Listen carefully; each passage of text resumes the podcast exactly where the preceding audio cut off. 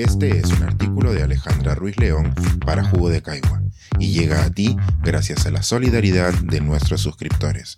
Si aún no estás suscrito, puedes hacerlo en www.jugodecaigua.pe. Cuando la regla tumba milenios de menstruación y una verdad poco estudiada. A algunos la siguiente situación se les hará conocida. Uno o dos días al mes tienen un cansancio inusual. Solo quieres quedarte en la cama y no recuerdas ningún esfuerzo fuera de lo normal que lo explique. De repente sientes algo que lo explica todo. Te vino la regla. Estamos tan poco acostumbrados a hablar de la menstruación que a menudo pensamos que los síntomas más comunes solo nos pasan a nosotras. Este es el caso de la fatiga menstrual. Puede que no reconozcamos el nombre, pero muchas lo experimentamos cada mes. Es ese cansancio inusual que suele ocurrir dos o un día antes de la menstruación y que acompaña a algunas durante varios días. Este cansancio es parte de los síntomas del síndrome premenstrual, los cuales se suelen presentar antes y durante la menstruación. Quienes lo experimentamos sabemos que no es un agotamiento como el cansancio acumulado que tenemos todos por tener un trabajo demandante, dormir pocas horas y la carga emocional de una pandemia que aún no hemos procesado. Es un cansancio diferente, uno que te puede hacer dormir seis u ocho horas seguidas una tarde cualquiera, o que hace que estés como zombie en el trabajo esperando solo la hora de salida.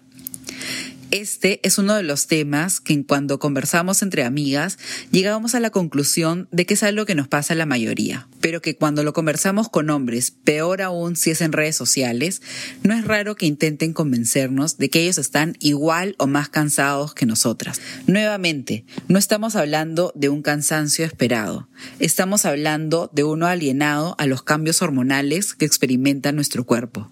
Hombres de la Internet, una vez más, gracias por nada. Como vimos en el debate sobre la menstruación y las vacunas, este es uno de esos casos en los que la ciencia no nos brinda respuestas definitivas. Se han realizado algunos estudios que intentan identificar cuán común es la fatiga menstrual y qué es lo que realmente la causa. Uno realizado en Pakistán con 300 mujeres concluyó que un 90% presentaba esta fatiga menstrual en los días previos a la menstruación. Sin embargo, este estudio no es muy robusto y se necesita mayor información para conocer los detalles y los porcentajes en los que se presenta la fatiga menstrual. Respecto a qué es lo que ocasiona este síntoma, hay tres hipótesis que se repiten en diversos estudios. La primera es una respuesta poco obvia.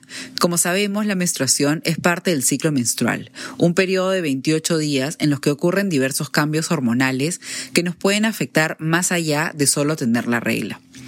Los expertos creen que los cambios de las hormonas de progesterona y el estrógeno son los que ocasionan los cambios en los niveles de energía, poniéndose en el margen más bajo en los días previos a la menstruación. Otra hipótesis es que durante el ciclo menstrual también ocurre un cambio en la producción de serotonina, el neurotransmisor asociado con los cambios emocionales, pero también con la energía.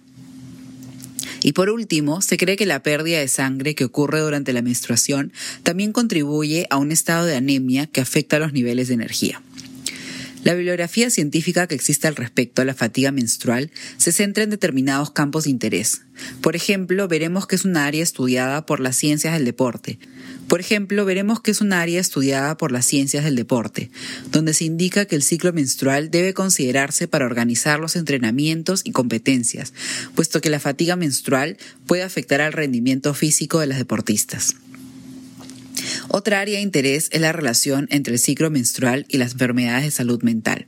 La fatiga intensa y los cambios de humor también están presentes en otras condiciones como la depresión y la ansiedad, por lo cual los cambios hormonales que se pueden producir durante el ciclo menstrual no deberían ser considerados una anécdota y deberían constituir una clave tanto para los psicólogos y psiquiatras como para ginecólogos que pueden recetar medicamentos con efectos secundarios para las pacientes. Aunque la evidencia científica es limitada, las experiencias de las mujeres con fatiga menstrual es amplia. Este es uno de esos casos en los que la evidencia no es seguida de la investigación, no porque no sea cierta, sino por falta de recursos o de interés. En algunos países como España se permite ahora tener días de descanso por la regla, algo que algunos ven como un capricho, ignorando siglos de experiencia y décadas de investigación que confirman lo que las mujeres conocemos de sobra. La regla te tumba y necesitamos descansar. Este es un artículo de Alejandra Ruiz León para Jugo de Caigua y llega a ti gracias a la solidaridad de nuestros suscriptores. Si aún no estás suscrito, puedes hacerlo en www.jugodecaigua.pe.